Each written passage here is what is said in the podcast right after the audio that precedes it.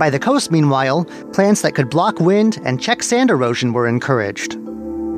With the eras of martial law and constant shelling now over, Jinmen Island has seen a tourism boom. But while the island is no longer isolated, Jinmen National Park is here to ensure that its heritage is protected and its ecology continues to thrive. The national park takes up around a quarter of the island's area, protecting it from development and damage, and making sure that this special corner of Taiwan is well preserved. I'm Curious John, and I'll see you again next week.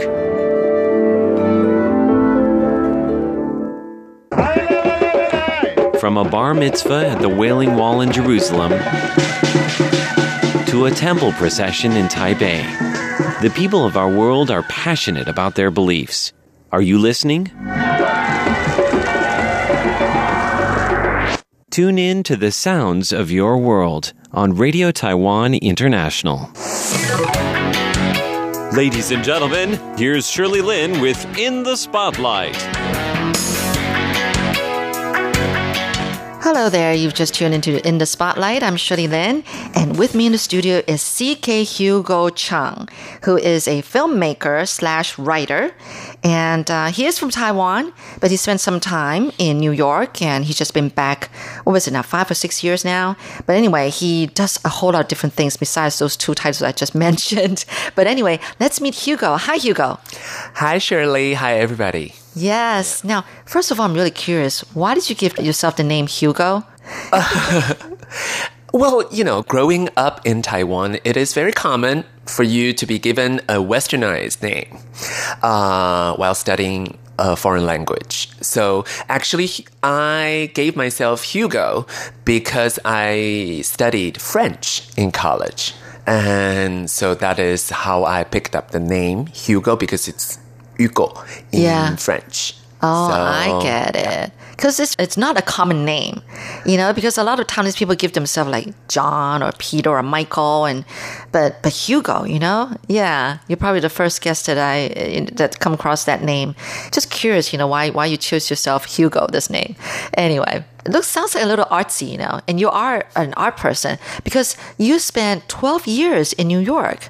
Apparently, that was your dream ever since you were a child or something like that. Why is that? It's hard to explain. Um, before I moved to New York in 2001, I had only been to the city twice. And then each time I just felt a strong bond with the city and the people and the energy. And um, so people said that if you can make it in New York, you can make it everywhere.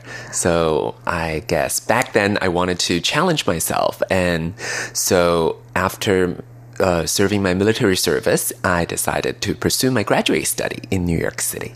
And apparently, you kind of self taught yourself English. Your English is like totally fluent. You even write poetry in English. That amazes me. You know, not a lot of people can really master English like the way you do or some of the people that I know. Why this love for the English language that you, you even went to the point of self teaching yourself? I guess I always wanted to find a different language to express myself. Just like sometimes you say that you have your uh, biological family and you have your chosen family. So I think in the case of linguistics, I made a decision of choosing English as a self expression uh, format. And I guess uh, in a different language, I think I discover a different side of myself, more creative, um, artistic, you know, um, free, you know, liberated. Or so you studied French in college, you said? Mm-hmm. You majored in that? No, no, no, no, no, no. I okay. study uh, political science. Ah, oh. Yeah. So you've always liked politics. I don't. I guess I always like people, and I, mean, politics is something. Is a study uh, about people and their behaviors. I And wouldn't have think- thought it that way. You know, that's, That's- interesting. Yeah, that's always something that I enjoy very much. Uh huh. Okay. Now, people might say they study art history because they like people, or they might say they study social sciences because they like people. But you say you like study politics because you like people. yeah, I like discovering people and also, in a way, kind of discovering myself, right? Because communications, especially communicating with people, sometimes uh, will help you understand who you actually are. Uh, so I think that's in my case, I think uh, studying something like political science and then later in public policy really helped me figure out my own place in the world. That's what you studied, public policy, when you went to the States. Yeah. You were in New York for 12 years.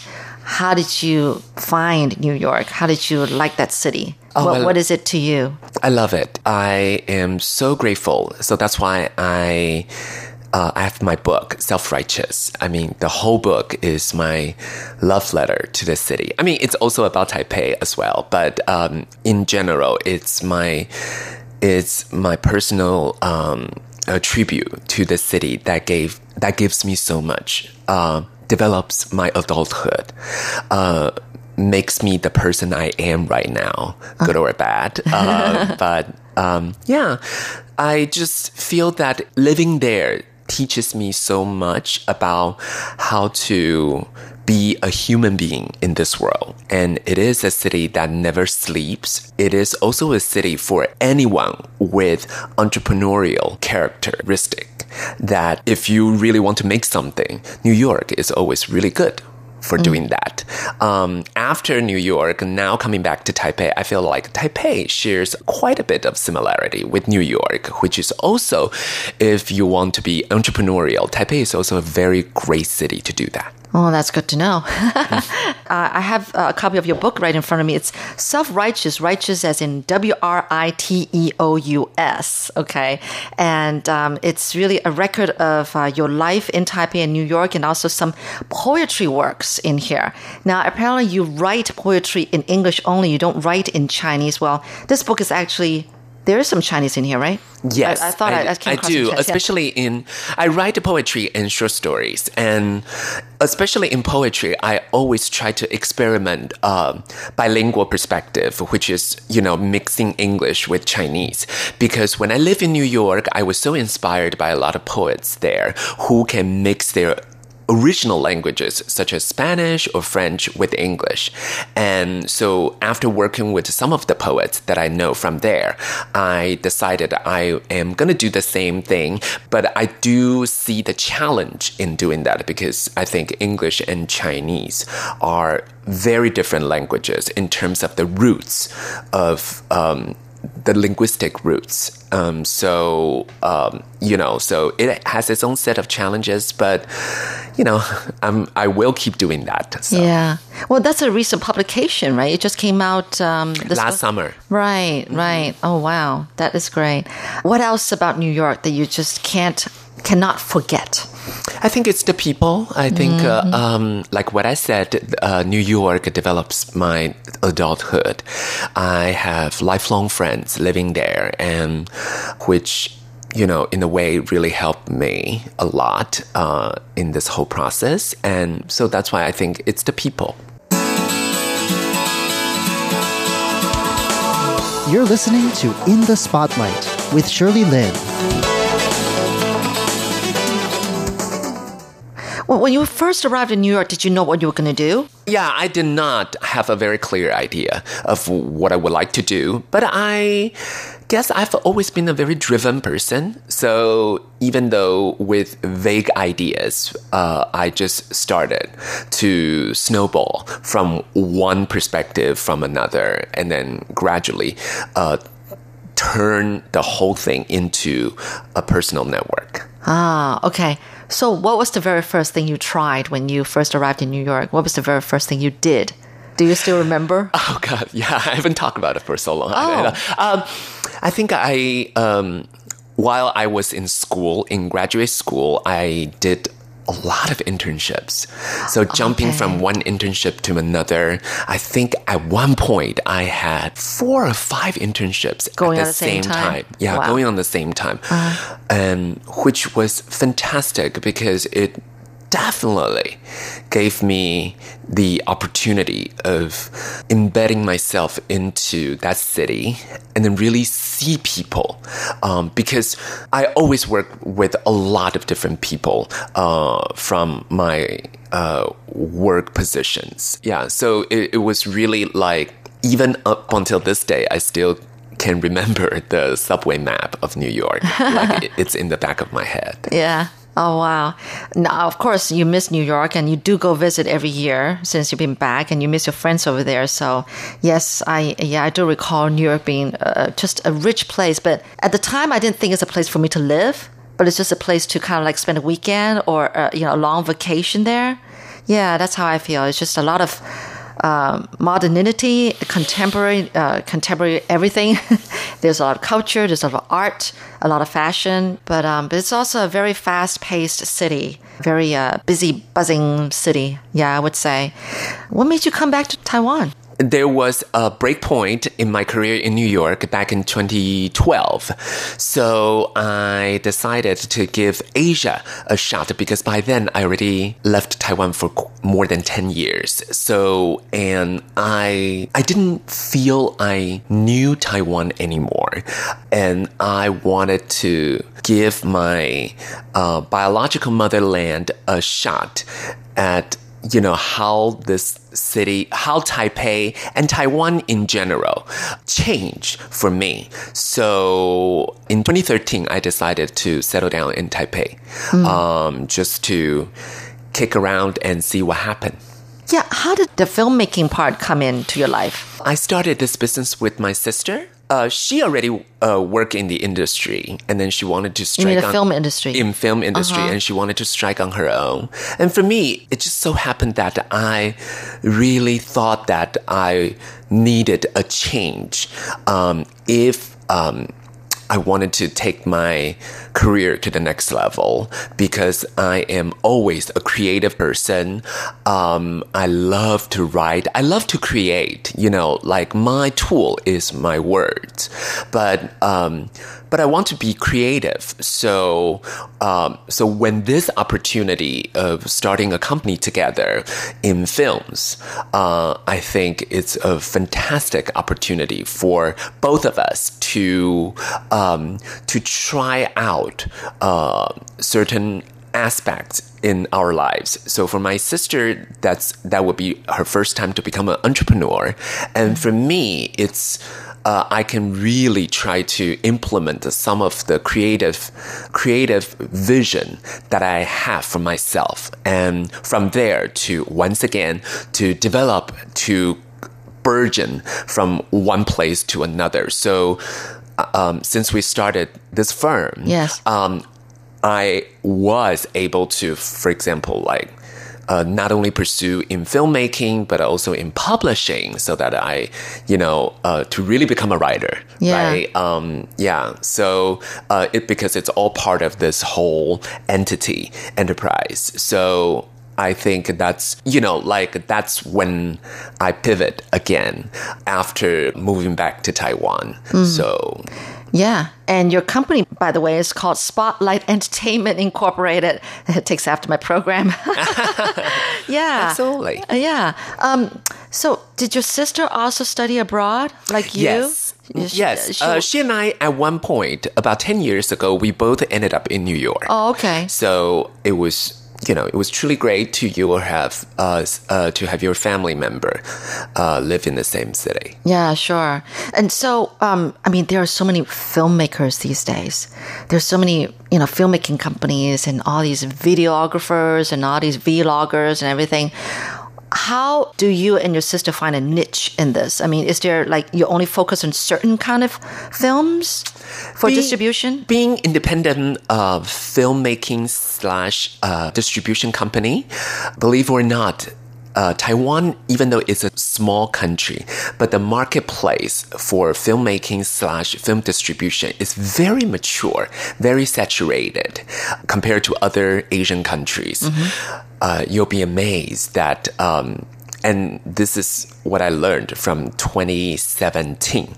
Um, in 2017, uh, there were 777 foreign films shown in theaters in the United States. Okay. 777 in the United States. In Taiwan in 2017, there were 627 wow. foreign films shown in Taiwanese theaters. Uh-huh. And Taiwan is smaller than California.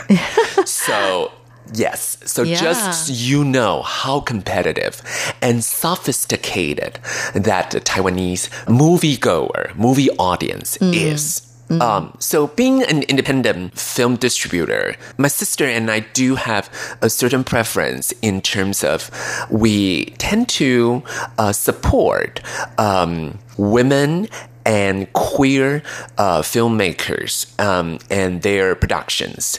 More women topics uh, focus for the last three years because we put out about 15 titles now. Uh, I think generally uh, we tend to pick up more women uh, director or uh, producer titles. It's not conscious, uh, but it's just I guess that's our taste. Uh, in between, there will be uh, queer uh, filmmakers uh, or queer film producers. You know, like that's kind of like our thing, but it doesn't mean that that's the only thing we do. So, what else do they do? To find out, join me next week on In Spotlight. I'm Shirley Lin.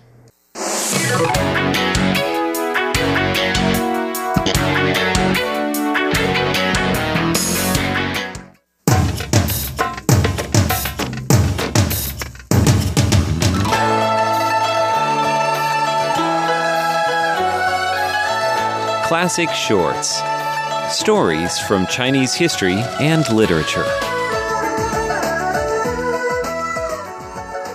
Hello and welcome to Classic Shorts. I'm Natalie So. Let me tell you a story from the Tang Dynasty that gave rise to an idiom about beating the grass to scare a snake.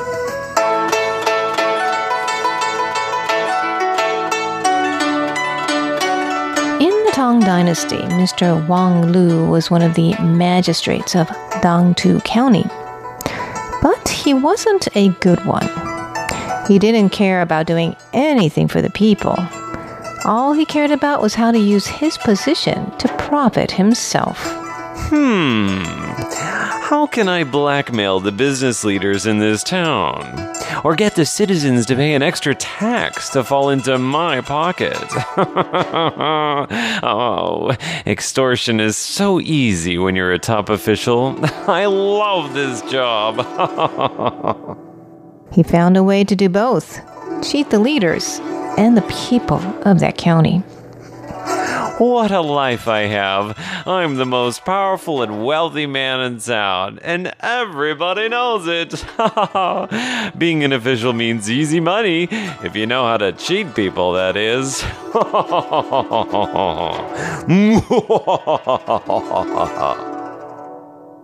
But one day the people got fed up.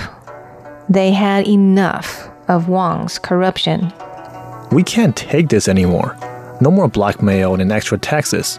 They're all going straight into Wang Lu's pocket. I have an idea of how we can get him. That's right. My sons are hungry because we don't have enough money to buy meat anymore. Not after all those extra taxes you charge our family. My sons get ill so easily now. Wang deserves to die. We have to do something to overthrow him. More and more townspeople were fed up and wanted to revolt. But what could they do? Before they took drastic measures, they wanted to see if they could get the corruption and exploitation to stop somehow. One of the business leaders, Mr. Lee, came up with a shrewd idea. Let's scare the heck out of Mr. Wang. All we need to do is to pretend to be out to punish his subordinate Mr. Tsai for blackmail and cheating people of their taxes.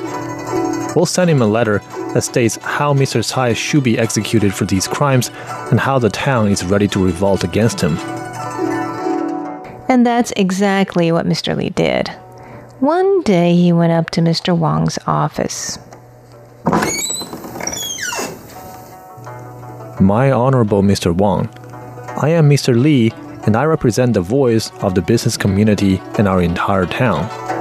I'm here to inform you of the unspeakable crimes committed by your subordinate Mr. Tsai. The whole town is in uproar over them. You must see that he be punished or there will be a revolt. Who cares what people think? I mean, I'm in charge here, but I guess I should pretend to care, shouldn't I? if he has upset the whole town, his actions must be serious. What crimes did he commit? Blackmail and extortion. B- b- b- blackmail? And extortion? Oh, that's not such a serious crime, is it? Oh, in any case, I'll, I'll, I'll have a look at your report. We have him listed in this letter. He has been blackmailing business leaders and cheating the people with their taxes. The leaders and people have had enough and want to see him beheaded. Mr. Wang, you surely can see that he's brought to justice. Uh, let me read that letter. I-, I can't believe the whole town is ready to revolt over Tsai's actions. They want me to e- e- execute him? Oh, your goal was to beat the grass, but you've scared the snake.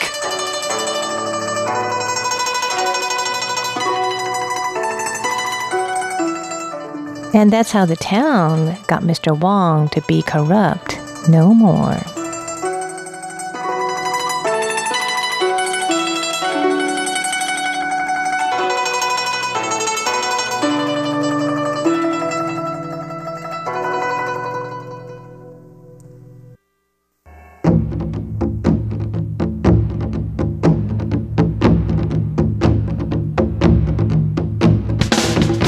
Classic Chinese phrases and idioms.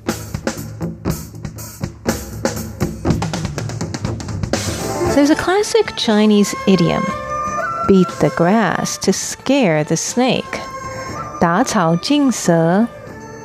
It refers to being open about what you're going to do so that others can take precautions. You can say, You sent so many police there. That's hitting the grass to scare the snake. Of course, the thief ran away. Or, Don't make a move yet, or you will hit the grass and scare the snake. Wait for the right opportunity. When you go hiking, you should beat the grass to scare the snakes. You don't want to get bitten. Beat grass, scare snake. 打草惊蛇. It means to make your move very obvious so that others can take necessary precautions. That's the idiom of the day. Thanks for joining me on Classic Shorts. I'm Natalie So.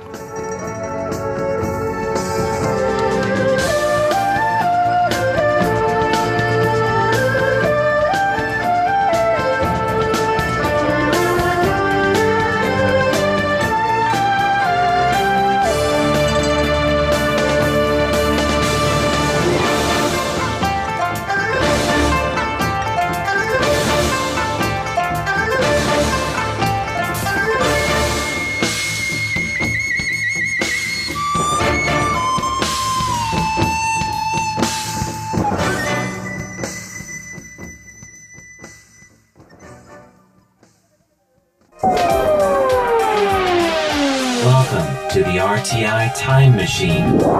Today's time traveler is, John Van Trieste, and the destination. post war Taiwan.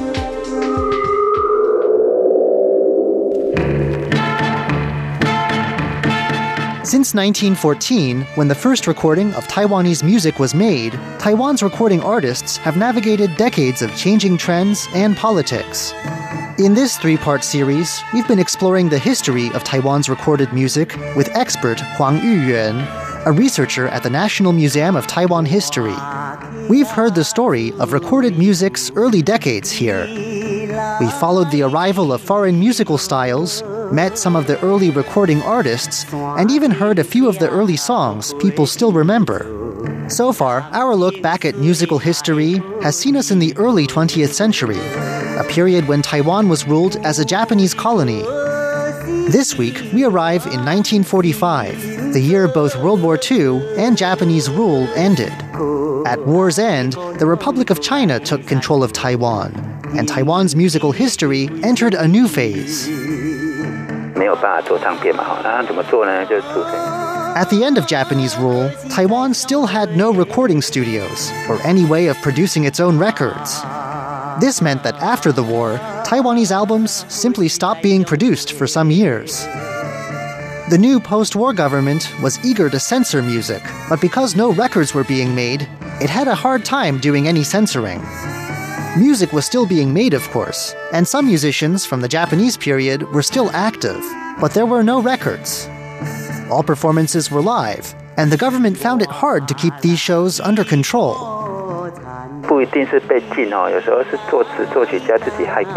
Even into the 1950s, as local recordings emerged, the poor technical quality and the small scale of reach limited government attention.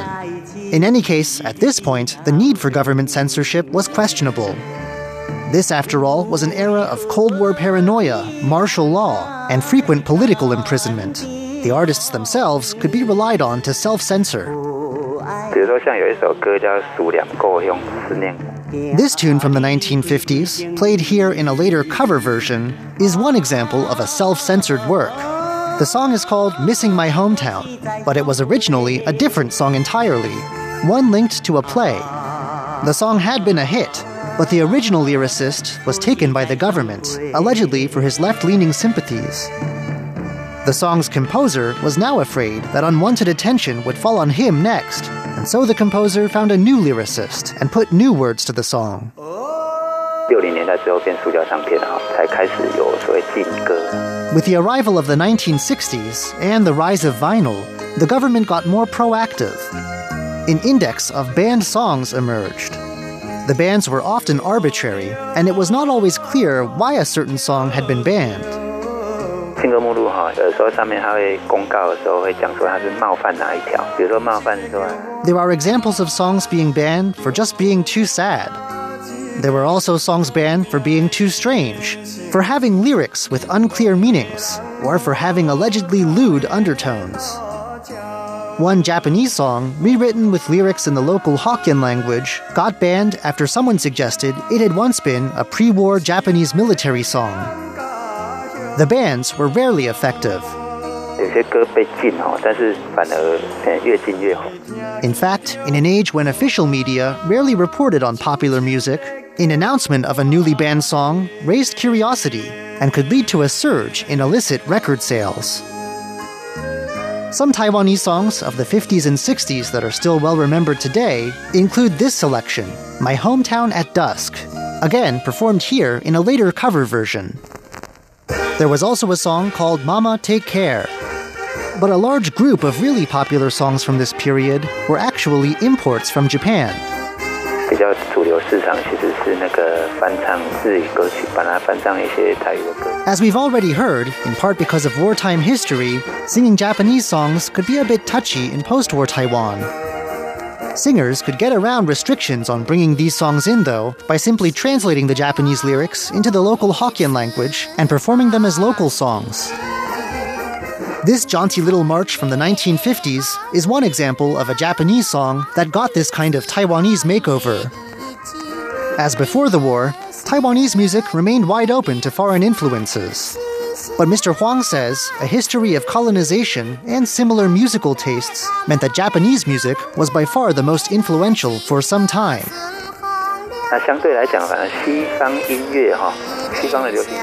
There was some Western music, and even a little Korean influence at this point But just a quick glance at where pirated foreign albums came from is enough to show how much more popular Japanese titles still were. 校园民歌是很很复杂的一个背景，大家知道说有一个一九六哎一九 Western music got big in the 1970s. But even as this was happening, there was a move on university campuses away from foreign imitations as young people looked inward and began to stress their own voices. There were still albums of traditional music, of course. In fact, the technology was now such that many small workshops were churning out records of traditional music. But while truly local, this wasn't quite what the students were looking for either. They wanted something more of their own, something belonging to their generation. Something that often turned out sounding like what we might call folk music. 比如说有比较 the so called campus songs of this era are well remembered as a whole. But Mr. Huang says the term campus songs describes a movement, not a genre. Aside from the fact young people wrote them, there was often little that these songs had in common. The artists and songs fell into many different camps. Some went the artsy intellectual route, others took on a more rustic style. Some artists, in line with government initiatives, stressed aspects of traditional Chinese culture, while others looked to develop a more local Taiwanese voice. 也有人说有点像在模仿一九六八年之后的美国的。 Just how successful this mishmash of students was in creating something original is up for debate. After all, Mr. Huang says, guitar strumming Westerners had already done the folk thing not that long before. Still, young people ate up songs like this one, sometimes translated as moon zither. This song tells the story of a real life traveling bard who once sang songs throughout Taiwan's far south. As Mr. Huang points out, the traditional instrument heard in this song is not the moon lute the song refers to, but that didn't seem to matter. There was something about the song's wandering protagonist, traveling the land, singing his lyrics, that struck young people at the time as admirable and authentic. 校园民歌里面的派别很多，所以政府 the campus songs weren't just limited to campuses. In fact, they found a broad popular audience, and they're still sung today. The government's reactions to campus songs were varied. Since some songs aligned with the government's cultural policies, it was at the very least not opposed to them. But other songs, songs with themes of reflections on society, or songs showing certain political leanings, were banned. 戒严哈，当然第一个就是禁歌制度，就后来就被废除了嘛。 In 1987, decades of martial law came to an end, and slowly the restrictions on recorded music began to crumble. Restrictions of the past, like a requirement to send new songs for pre approval, were scrapped. So, too, was a 1970s system of licensed singers. For a time, no one without a license could perform music on stage. Getting a license required an audition, sure to require a solid rendition of patriotic government approved songs. 舞台开放有一个最明显的就是，比如说卡拉 OK，卡拉 OK 这种东西在巴黎。 The lifting of these rules allowed one of Taiwan's favorite pastimes, karaoke, to emerge from the underground, where it had been discreetly enjoyed from earlier in the 1980s. 慢慢废的哦，慢慢废掉的，因为台湾戒严的同时还有另外一个。 It was a big step forward, but not all the restrictions went away with martial law. Restrictive laws were still being scrapped in 1992, and it was almost the turn of the millennium before the last restrictive publishing law was done away with. Taiwan's music scene since then has been a place of free expression, and it's difficult for us now to remember just how recently that freedom came about. But for historical researchers like Mr. Huang, our current era of recorded music is just one more layer in a history that goes back more than a century. I'm John Van Trieste, and I hope you'll join me again next week for another journey through time.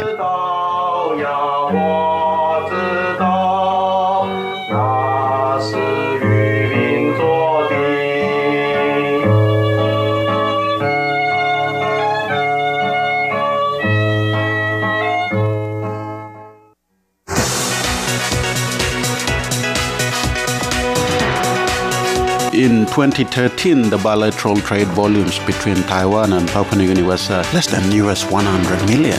And then in 2014, we started exporting LNG, and then the trade volumes rose to about US 400 million. Currently, we are at well over a billion US dollars. Hello and welcome to this week's On the Line brought to you by Radio Taiwan International. I'm Carlson Wang. Papua New Guinea or PNG Trade Office in Taiwan was established in January 2016 with the aim to promote trade, investment, and tourism between Taiwan and Papua New Guinea. The representative of Papua New Guinea or PNG Trade Office in Taiwan, Mr. Tommy Kambukunji, said Taiwan is now Papua New Guinea's fifth largest trading partner after Australia, Japan, China, and Singapore, with a bilateral trade volume of over US $1 billion. And our guest today is Mr. Tommy Kunji.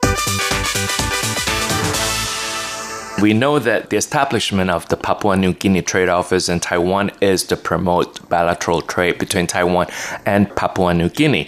The bilateral trade rose to 1 billion. 1 billion. What about uh, in these recent years, uh, Mr. Tommy Kunji? Uh, yeah, well, actually, in 2013, the bilateral trade volumes between Taiwan and Papua New Guinea was uh, less than US 100 million.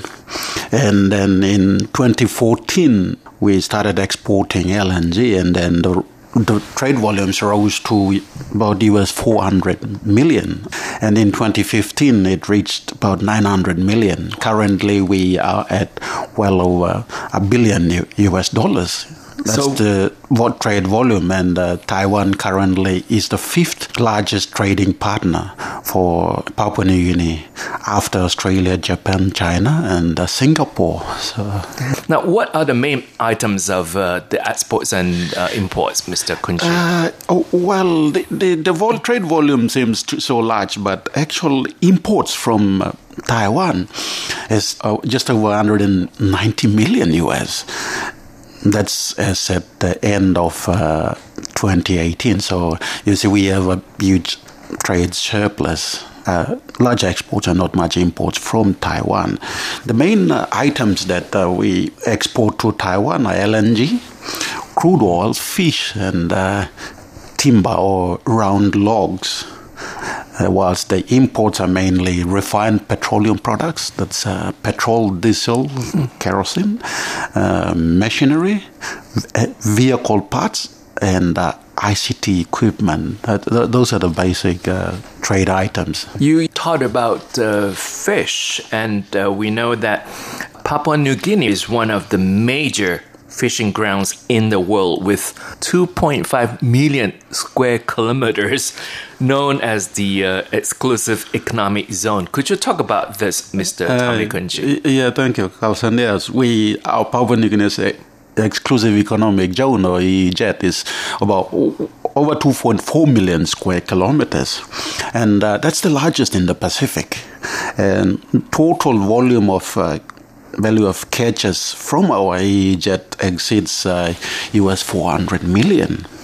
The EEZ actually comprises of extended reef systems and numerous other islands, so it's it's quite an extensive coastline as well, and uh, it presents enormous challenges in uh, trying to monitor and uh, control the EEZ. Mm. Then, how is the, the monitor being done by the government of uh, PNG?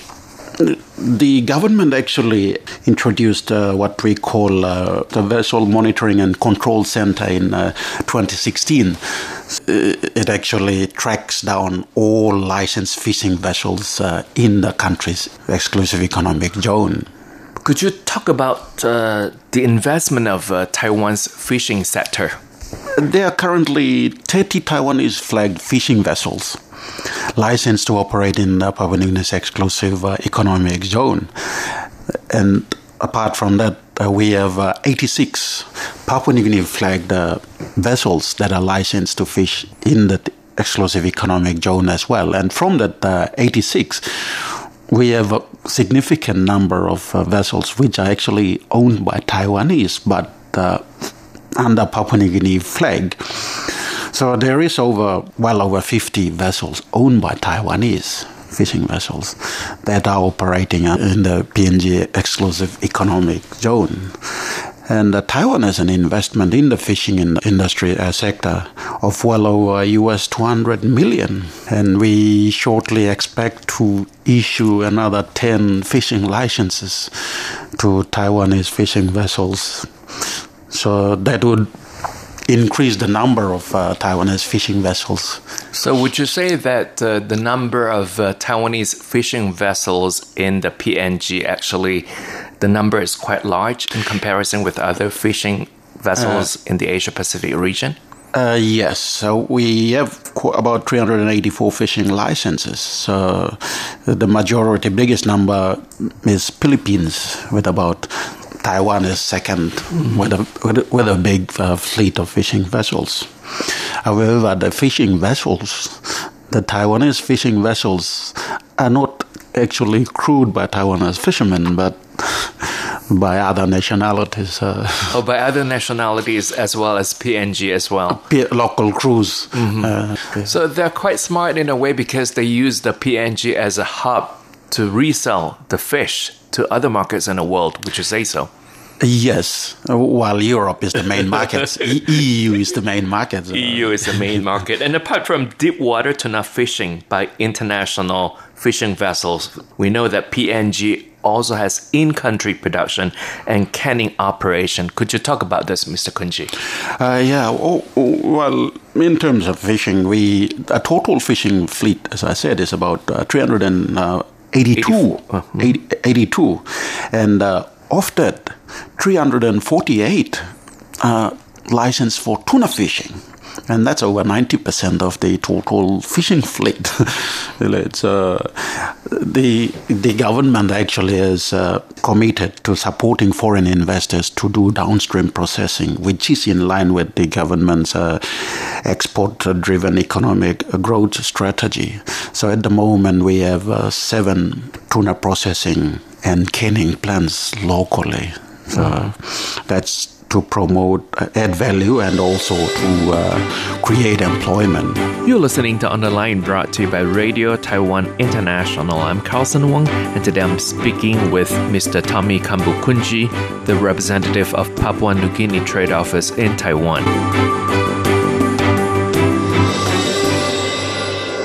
And we know that PNG delivers around 14% of the world's tuna catch.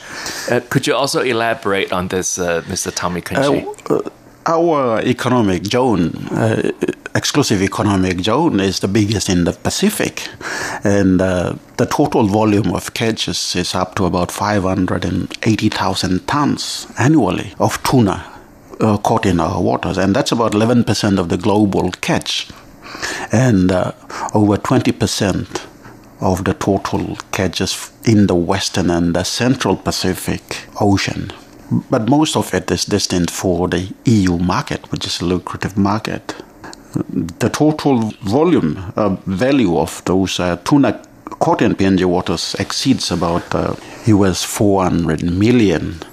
But this is now expected to double with the government uh, putting in new legislations, which came into effect uh, last year, 2018, which require all tuna caught in uh, our exclusive economic zone to be offloaded and uh, processed locally. So uh, that we expect it to add value, double the value of uh, the tuna export. So, in the past, before 2018, the tuna fish could be processed in other countries in the world? Yes, that that, that was rampant because we had uh, of the fishing when when they introduced the, the, the control system in 2016 and when and started tracking down the fishing vessels, we realized that 80% of the tuna caught in PNG waters was never processed in PNG, and uh, most of the vessels never landed locally as well. So that's that's what uh, triggered the government to change the regulations in 2018 that says you have to process all fish locally. And also the government provides an incentive of uh, 400 US dollars per ton of tuna that is processed uh, locally. But is it is it a common practice for uh, fishing vessels to catch fish and then, you know, reprocess them uh, somewhere else and not in the original country? Uh, y- y- yeah, well, be- uh, taking into consideration the fishing treaties which we have, that is allowed.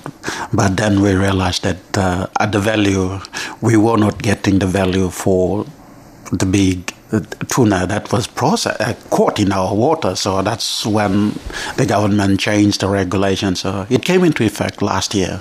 Papua New Guinea or PNG is very rich in natural gas, as you mentioned earlier, uh, Mr. Tommy Kunji, uh, the LNG or li- liquefied natural, natural gas, gas. which uh, Taiwan imports uh, from. Could you talk about this?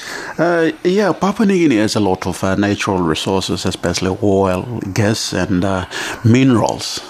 Uh, in the oil and uh, gas, total discovered resources to date uh, about 24 trillion cubic feet of gas and about 958 million ba- barrels of uh, oil. That's what's already been discovered or proven reserves. But the probables or the expected reserve still there to be discovered is huge. That's about 40 trillion cubic feet of gas, and uh, we expect about 550 million barrels of uh, oil that's still to be discovered there. We started exporting I mean, crude oil in 1990 and then uh, started exporting LNG from the PNG LNG facility in 2014. And that facility is uh, operated by ExxonMobil. It has a capacity of about eight- 6.8 metric tons. That's the rated capacity, but now they're producing at about 8 metric tons per annum, uh, which is well over the uh, rated capacity. So, yeah, we have a lot of LNG reserves. So ExxonMobil is still trying to discover more oil. Uh, no, we have a second LNG project which is called the Papua LNG, and that is being operated by uh, Total of uh, French, and we expect them to uh, use the same uh, current uh, LNG facility, so they will be expanding that current facility. So, which we expect final agreements to be signed later this month. When that happens, the current LNG plant capacity will be doubled to about 20 metric tons per uh, million tons per annum. So that's doubling the country's LNG export volumes. Would you say that Taiwan imports quite a lot? Yes, Taiwan is the third biggest uh, importer. Importer, yeah. Importer Uh, of Taiwan imports a lot, uh, yes. importer of with about 1.3 million tons per annum. That's the contract volume, but uh, with spot purchases at the moment, Taiwan is exporting more. So I would roughly estimate about 1.5 million tons per annum. I think a lot of the LNG that we use today actually is from Papua New Guinea. Uh, so, uh, yeah, well, with the current expansion, which we expect to start exporting by about 2025, we expect uh, Taiwan to double their imports so, LNG from Papua New from Guinea. Papua New Guinea. Yes, yes. How has the uh, production of uh, LNG contributed to the economy of, uh, of Papua New Guinea? Uh, yeah, well, uh, LNG exports have uh, propelled the G- GDP of our country from about 21 billion US in uh, 2013 uh, to an all-time high of 23 billion in 2014. But there's not much uh, change as, as yet, because after we started exporting LNG in 2014, the global commodity prices I mean, dropped significantly. So it has increased the export volumes, but uh, our GDP is still at 21 billion. And that was the first part of our interview with the representative of Papua New Guinea Trade Office in Taiwan, Mr. Tommy Kambu Kunji. And that's it for this week's On the Line brought to you by Radio Taiwan International. I'm Carlson Wang. Thank you for listening. I'll see you next week. Bye.